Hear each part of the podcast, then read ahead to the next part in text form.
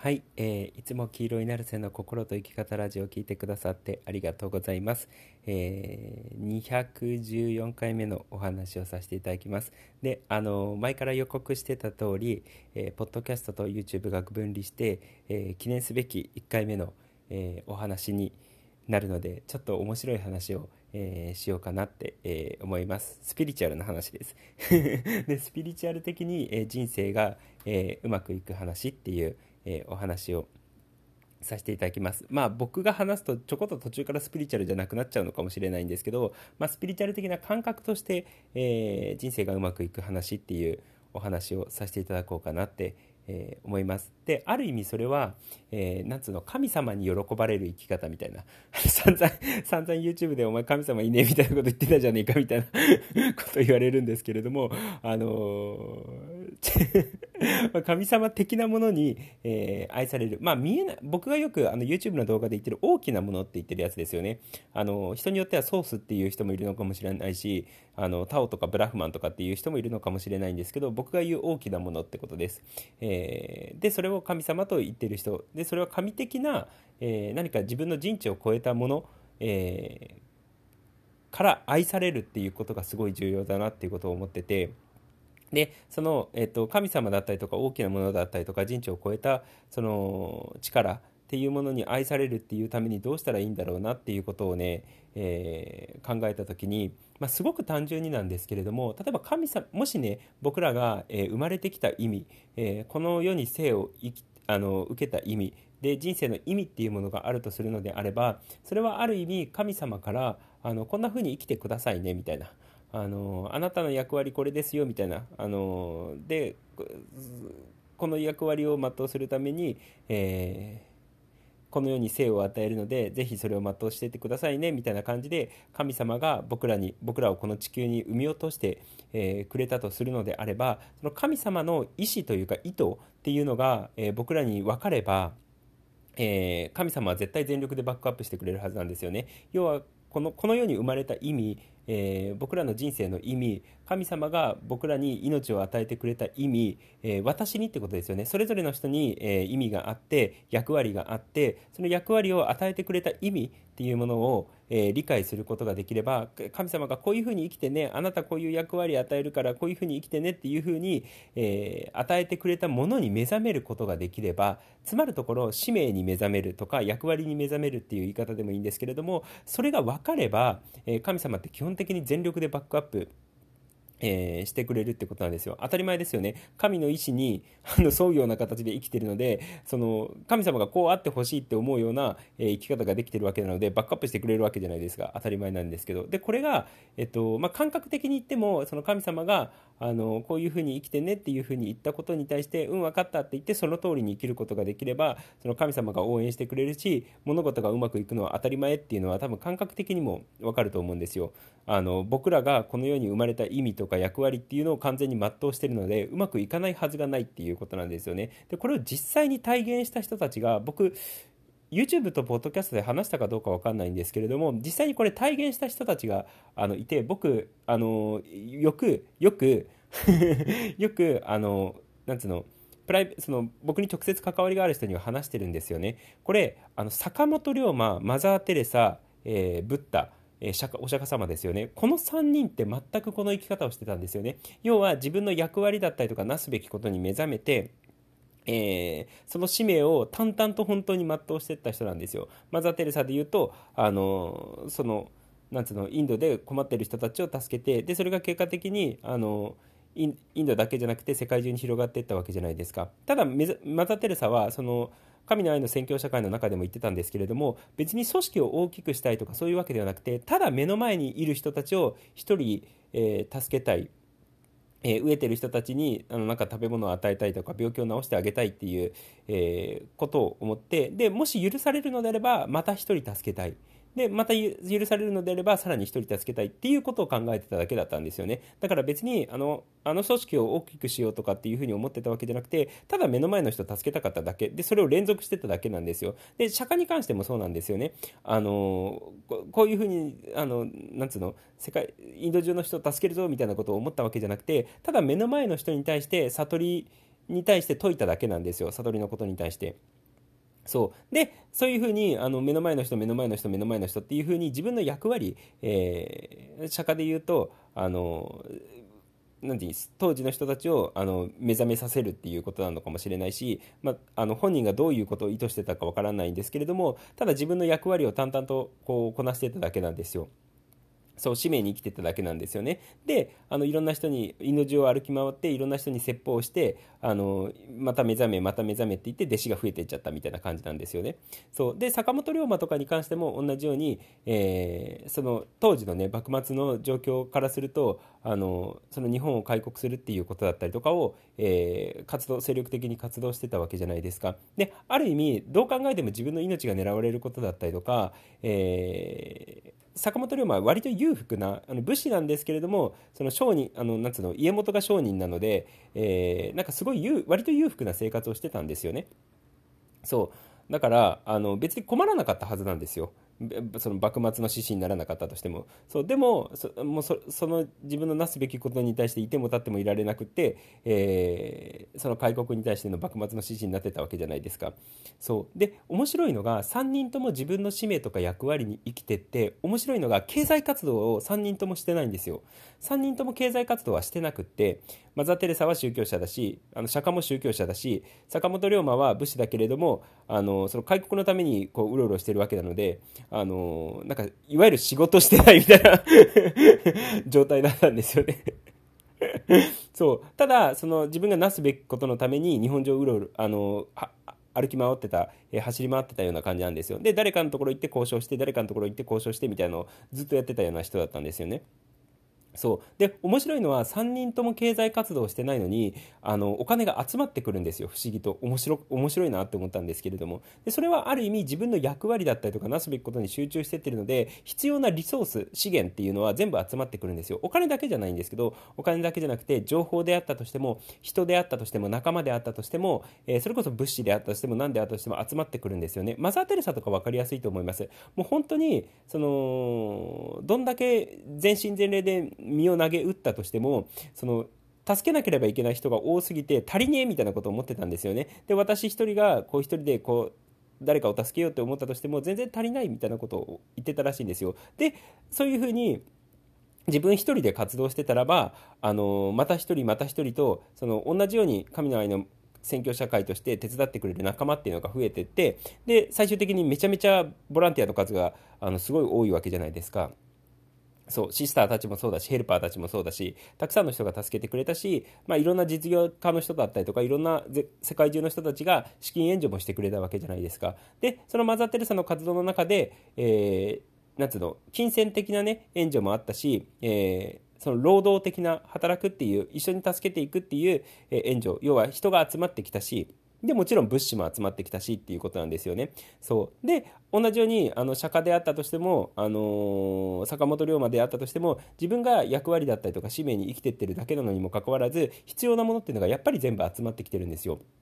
そう。で、この3人は面白いのが本当に経済活動してないのにお金も集まってくるし、で、別にそのお金は自分が遊ぶために使うわけではないんですけれども、その、なすべき活動っていうのがあってそれに必要な、えー、資金っていうのがちゃんと集まってくるんですよ。そうつまりこれってその3人を分析したとしても、えっと、使命に生きたりとか役割に生きてってると必要なものがちゃんと集まってくるっていうことなんですよね。そう。であのまあでも当たり前ですよね。そのある種そのスピリチュアル的に神様がこういうふうに生きてくださいねっていうふうに与えてくれた使命とか役割っていうのにうん分かりましたみたいな形で沿って生きることができればそれはその必要なものだったりとか、えー、必要なお金であったとしても物資であったとしても情報であったとしても人であったとしても集まってくるのは当たり前だと思うんですよそうだって神様の意思に従って生きてるだけなので。そううまくいくに決まってるわけじゃないですか。神様がバックアップしてくれてるので。そうってことを考えた時に、まあ、今ちょ ちょっと分析的な話になっちゃったかもしれないんですけどってことを考えた時にある意味そのスピリチュアル的に言ってその神様の、えー、与えてくれた役割とか使命えー、っていうのに忠実に生きることができればもう自然とうまくいくっていうことなんですよね。そうでも多くの人っていうのがその自分の神様から与えてもらえたその役割とか使命っていうのに目覚めずに生きてってるので要はその余計なことって言っていいのかな？そうをやってってるので、えー、なんつうのうまくいかなかったりとかするっていうことなんですよ。だからこれ結構みんなに話その直接関わってる人に話してたりとかするんですけどその役割とか使命に生きればあの基本的にその変なことになることないからっていうことをね言ってたんですよね。その役割とか使命に生きてないからあのうまくいってないだけで。役割とか使命に生きればその何にも問題ないよっていう話をしたんですよ。そう。だからあのこのその神様が与えてくれた使命とか役割に目覚める、えもしくは自分が生きている意味に、え、目覚める、え人生の意味をに目覚めるっていうことはすごく重要なんですよね。で、その使命のために生きるっていう。で、もちろん、その使命のために生き始めたとしても、それがブレちゃったりとかして、あのー、その自分の使命に生きる道じゃない道に生き始めるとうまくいかなくなっちゃうんですけれども、そう。でこれはあの僕がよく YouTube の動画とかあの過去のポッドキャストでも話した軸っていうのとやっぱ関係があるんですよ。軸が取れてない状態っていうのはその迷いの状態みたいなもんなのでそうするとそもそもその使命に目覚めれてないような状態なんですよね。でそうするとうまくいかない。逆に使命に目覚めてその軸が取れてて、えー、使命にえ、目覚めてる。自分のなすべきことが見えてる時に関しては役割が見えてる時に関しては淡々とその役割とか使命を、え、全うしていけるのでうまくいくっていう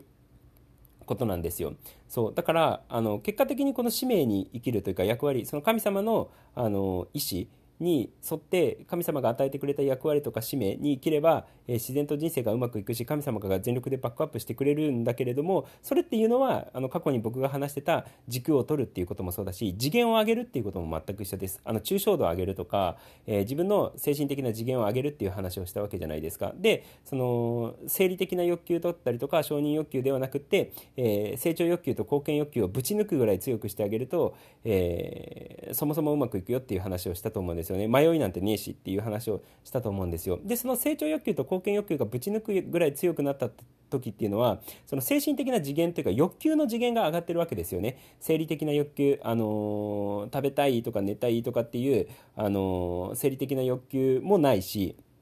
えーなんだっけ？その承認欲求みたいな愛されたいとか認めてほしいとかあの権力地位が欲しいみたいな っていう承認欲求もないような状態なわけじゃないですか。でその欲求の次元が上がっていくとその成長欲求だったりとか貢献欲求っていうのが強くなってきますよっていう、えー、話をしたと思うんですよね。でその欲求の次元が上がっていくことが自分の次元が上がるっていうことなんですよ。で自分の次元が上がってるっていうことは低い次元にとらわれないんですよね。要はいわゆるしょうもないことをやらなくなってくるんですよ。そうで、えっと、そのしょうもないことをやらなくなってって、えー、その次元の高い欲求自分の抽象度っていうのが上がってくる次元が上がってくるとその役割とか、えー、なすべきことっていうのが見えてくるっていうことなんですよね。ってことはそのしょうもないことをやってて、えー、次元が低い状態だと役割とか使命だったりとか自分の人生の意味っていうのは見えてこないっていうことなんですよ。そうってことはこの今言ったその神様に愛される生き方として、えーその自分の役割とか使命だったりとかを導き出そうとしたらその自分の次元を上げていく必要があるんですよね。しょうもないことを手放してって意義のあることをやっていく。この言い方いいな、うん、しょうもないことを手放してって意義のあることをやっていく。自分の人生とか自分の生活に意味とか意義を見出せるようなことを、えー、やっていく。っていうことがすごく重要なんですよ。でそういうふうにしょうもないことを手放してって自分の人生に意味とか意義を見出せることをやってってると、えー、自分の役割とかコアだったりとか本質っていうのが見えてきて、えー、使命にが見えてくるっていうことなんですよね。そうでその状態っていうのはそもそも精神的な迷いとかもないですよっていう話を過去のそのなんだっけ愛されたいをぶち抜けっていう YouTube の動画で話したと思うんですよね。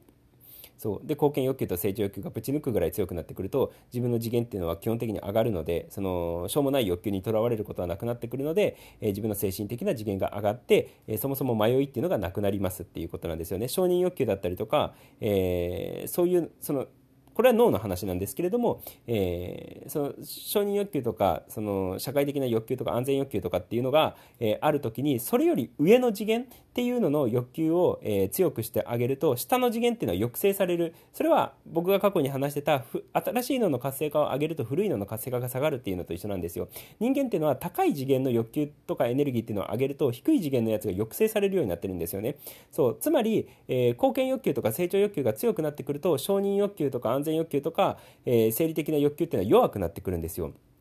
そう。だから人生の調子がいい時でものすごい活動できてる時っていうのはお腹空かないはずなんですよ。なんかお腹空かないなみたいなずっと活動してるなみたいな状態が生まれるってことなんですよ。で多分あると思思います。あのこれ聞いてくださってる方でも調子がいい時なんかお腹空かないしあんま寝なくても大丈夫だなみたいな、えー、そういう人っていると思うんですよね。そうそれは貢献欲求とか成長欲求とか次元の高い欲求っていうのが、えー、思いっきりブーストされてるのでその下の次元っていうのが、えー、抑制されるっていうことなんですよね。そう。でそれはある意味その次元が上がったその自分の脳の状態とか心の状態になってくると、えー、そもそもじそのなんつうの人間の抽象度というか次元が上がってるので、えー、その神様の意思だったりとか、えー、役割だったりとかそういうのが見えてくる。要は迷いがない状態なので、えー、自分の役割だったりとか、え使命だったりとか見えてくるっていうことなんですよね。でそれで神の意思に気づけるみたいな、えことなんですよ。そう。だからある意味ちょ ちょっと全然普通普通になんかスピリチュアルな話じゃないのかもしれないんですけれども脳の話とかしちゃったので、え、ただでも絡んでくることは分かるわけじゃないですか。今の話を聞いてると。そのスピリチュアル的な意味で、え、神様が与えてくれた自分の役割とか使命を理解してそれに生きるっていうことをえー、やっていく必要がある。でそうすると,、えーと、人生がうまくいくよ。神様もバックアップしてくれるし神様がこういうふうに生きてくださいねっていうふうに言ったことに対して、えー、自分が分かりましたって言って神の意志に従って生きてるわけなのでそうあの神様がバックアップしてくれてるのが100%バックアップしてくれるのでうまくいくに決まってるわけじゃないですか。そうでも、えー、そのそういう状態を作ろうと思ったら次元の低い欲求を手放していって、えー、次元の高い欲求っていうのを強くしていく、えー、っていう必要があるっていうことなんですよね。そうしないと見えてこないっていうことです。迷いがない状態にならないと。そう。で、あの、それがさっき言ったみたいに脳の仕組み的に、えー、その成長欲求とか貢献欲求っていうのをぶち抜くぐらい強くしていってくださいねっていうこと。つまるところ、抽象度を上げるとか、自分の次元を上げるっていうことなんですよ。そうだから逆にしょうもなくなってってると、えー、とか迷ってたりとかするといつまでたってもその役割とか使命っていうのは見えてこないってことなんですよ自分のなんつうのあの人生において、えー、なすべきこととか使命とか役割とか、えー、まあ、そういうのですよね。そう神の意志が見えないということなんですよでちなみにマザー・テレサとかに関しても、あの神の愛の宣教社会の後半に関して、えーなんつうの神の声が聞こえなくなったっていうことを本人言ってるんですよね。そうで面白いのがその神の声が聞こえなくなったってマザー・テレサが言ってるぐらいから、えー、神の愛の宣教社会っていうのは活動がうまくいかなくなったんですよ。いろんな批判だったりとか、えー、そういうのが混じっちゃって。そうだからこれ面白いのがマザー・テレサが神の愛の宣教社あ違うマザー・テレサが神の声が聞こえなくなったと同時に神の愛の宣教社会の活動はうまくいかなくなっていったんですよ。ここれ面白くないですか？その自分の状態っていうのとそのなんつうの？神の愛の宣教社会の活動っていうのがリンクしてるわけじゃないですか？状況っていうのが。そう。それはマザー・テレサ自身も迷っちゃってたし、えー、神のその迷っちゃってたがゆえに神の意思が聞こえ神の声が聞こえない状態になったし自分の役割とか、えー、なすべきことっていうのがうまく見えない状態になってた。でそのうまく見えない状態だと活動もうまくいかなかったっていうことなんですよね。そう。だからあの、まあそういうことです。あの神様のあのちゃんと意思を聞いていてあのもらって、えー、自分の役割とか使命っていうのを全うするような形で生きていくとあのうまくいきます。でそれはいわゆる迷いがない状態だし、えしょうもない欲求を手放してってしょうもない次元っていうのを手放してって、えー、自分の次元をどんどん上げてっているような状態だっていうことを、えー、理解していただければいいかなって思います。であのそういうふうにね自分の役割とか使命だったりとか自分のなすべきこと本当にこの世に何で生まれたのかっていうことを考えた時にあのあこのために生まれたんだなっていうことが見えてくると、えー、で神様があそういうふうに僕をしたかったんだ私をしたかったんだっていうことを理解するとその神様の協力っていうのを、えー、全面的に受けられることになるので、まあ、うまくいくわな何事もっていうことです。はい ということで、えー、ぜひね、えー、神様があのあなたにあなたに与えてくれた、えー、使命とか役割とかに沿って、えー、ぜひ生きてっていただければいいかなって、えー思います。で素晴らしい人生を送ってっていただければいいかなって思います。あの単純にねあの自分の使命は何なんだろうとか自分の役割は何なんだろうとか、えー、私のこの人生の意味って何なんだろうっていうことを、えー、考えていただけるとそういうところに近づいていくかなって思うので、えー、ぜひ考えていただければいいかなって、え思います。そんな感じです。ということで、え今日も黄色いナルセの心と生き方ラジオを聞いてくださってありがとうございました。じゃあねありがとう。またね